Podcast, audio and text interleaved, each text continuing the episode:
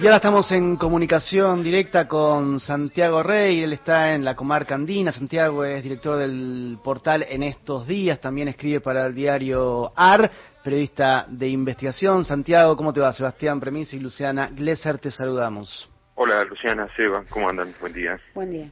Buen día. Che, che, bueno, te conozco hace mucho, mucho tiempo, por eso ya digo, sabe, che. se sabe que son amigos. Eh, contanos cómo está la situación, está por llegar el presidente a la comarca, ¿qué es lo que has podido ver en relación a los incendios? Ayer a la tarde hubo un rebrote de algunos focos en lo que se conoce como la zona cercana al Pedregoso, que es, eh, digamos, un poco más al sur de los que se habían declarado en la ladera del Cerro Piltrequitrón y en la zona conocida como Radales. Eh, se trabajó sobre esos focos. La mala noticia, digamos, es que la perspectiva del clima eh, anticipa que va a subir bastante la temperatura. Para mañana están estimados 30 grados. Eh, esperemos que no haya mucho viento. Eh, y, los trabajos que se han hecho desde después de la lluvia, digamos, desde el día jueves, han tenido que ver con enfriar las zonas que habían quedado muy calientes, porque por debajo las raíces es prácticamente como que siguen prendidas y ante situaciones de calor o de viento extremo pueden producirse estos rebrotes.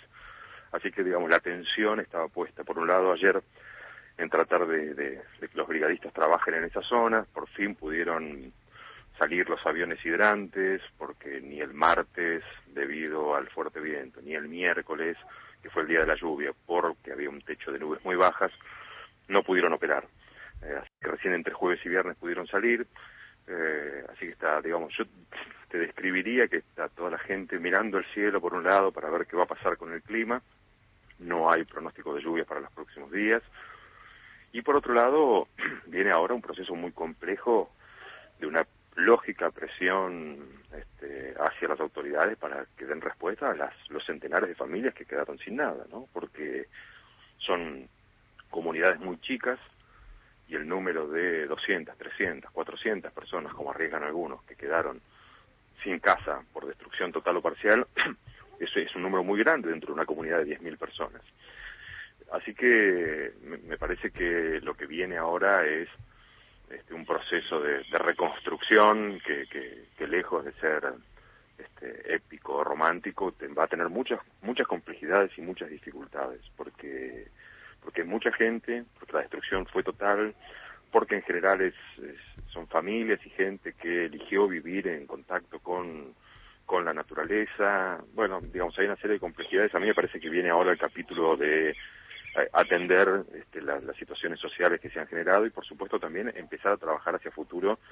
Evidentemente el cambio climático, evidentemente los procesos de urbanización violentos que se han dado en algunas zonas aquí en la, en la cordillera. eh, requieren que el Estado modifique o replanifique este, su presencia en estos lugares en relación con este tipo de fenómenos como, como los incendios. Los pueblos originarios de toda la comarca andina, digamos, ponen la naturaleza por sobre, por sobre otras cuestiones o todas las sí. cuestiones. El senador, el ex senador Pichetto culpó básicamente a las comunidades mapuche de, de los incendios. ¿Qué lectura haces vos de esa situación? Sí. ¿Y qué se dice, digo, también en, en la comarca sobre responsabilidades o no responsabilidades? No solo fue el senador Pichetto fue también Florencia Arieto y fue también el ex gobernador Alberto Bretilnec, digamos, la, la, la, cabeza de este ataque contra las comunidades eh, mapuches, responsabilizándolas. A mí me parece, me parece, este, desde el punto de vista de, de la factibilidad, un disparate, pero me parece además la instalación o la profundización de este, una, una, una situación de tensión que tuvo su pico allí en el año 2016-2017 con la doctrina Bullrich y el señalamiento de la comunidad o los pueblos mapuches, las comunidades o el pueblo mapuche como responsables de actividades que ponían en riesgo la, la institucionalidad en el país, este, la, la, la, integridad territorial, etcétera, etcétera. Eh, yo creo que es un, yo creo que es un discurso este, acomodado al año electoral, creo que es un discurso que, busca rédito en los sectores, eh, sobre todo medios y altos, que, compran ese, ese, ese relato, eh, pero que es muy peligroso. Ayer eh, el, la, el, Parlamento Mapuche, la coordinadora del Parlamento Mapuche, señalaba que, que, este tipo de, expresiones generan una tensión racial que en medio todavía del conflicto generado por los incendios y estos problemas sociales que te contaba recién, son muy peligrosos. La justicia no ha avanzado en determinar las responsabilidades del incendio. Eh, hace un par de días, fuentes del gobierno nacional mm, me decían con algo de enojo que el ministro de Ambiente y Desarrollo se había apurado al hablar de eh, responsabilidades este, personales en el sentido de, la intencionalidad del fuego, que faltaban hacerse las pericias, que era un día de mucho viento. Este, algunos técnicos y bomberos, brigadistas me decían que volaban lo que se llaman las pavesas, que es material de árbol encendido que vuela por el viento y que, con un Sí, también animales, ¿no? Animales prendidos fuegos que van también propagando. Claro, sí, pero, pero, pero ahí uno puede pensar que el, el, camino que pueden recorrer no es tan grande. Acá estamos hablando de decenas de kilómetros. Santiago, discúlpame que te haya interrumpido, ¿no? Pero pensando en esto también de causas y consecuencias, ¿no? Estas dos partes y retomando lo que decía mi compañero Premisi también, también explicado esta, esta contraposición, esta idea de hippies versus desarrollo, cuánto revive ¿no? lo de civilización y barbarie, cuánto de los incendios tiene también lo que fue la campaña del desierto, ¿no? de limpiar al indio, eso en términos de causa, y respecto a las consecuencias, y, y bien decías vos, ¿no? que lo que se viene no es mística ni épica, pero también sí hay expectativas porque dentro de la comitiva que está llegando ahora a la Patagonia, además del presidente de la Nación Alberto Fernández, está yendo el ministro de Obras Públicas Gabriel Catopodis. Sí, ojalá, ojalá que los anuncios estén a la altura del desastre que, ha sucedido, ¿no? Eh, yo, yo lo que digo es que eh, el primer dato el, más extendido, aún entre quienes sostienen que pudo haber intencionalidad en alguno de los focos, porque recordemos que hubo hasta siete focos este, en simultáneo.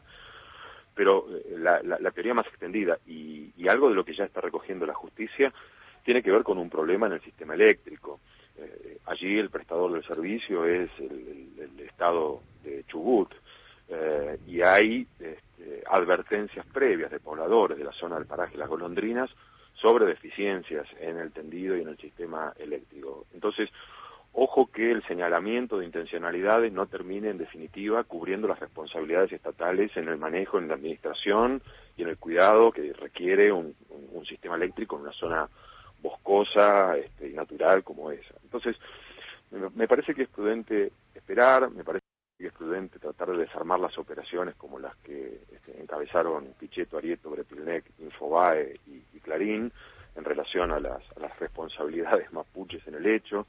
Me parece este, muy complejo este, que se haya hecho eso en medio del dolor que significa para muchos integrantes del pueblo mapuche y de comunidades. De hecho, el único fallecido es un mapuche, Sixto Garcés, Garcés Liempe, este, falleció producto de las llamas en el incendio cerca del Maitén, en una veranada donde tenía sus animales.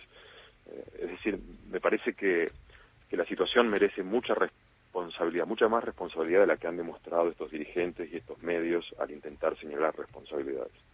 Muchas gracias, Santiago. Impecable el informe allí desde la provincia de Chubut. Santiago Rey, director de nuestros días. En estos días. En estos días, perdón, en estos días el portal informativo de la provincia y también colaborador de, entre muchos medios diarios, ARE, Anfibia, gran periodista y analista.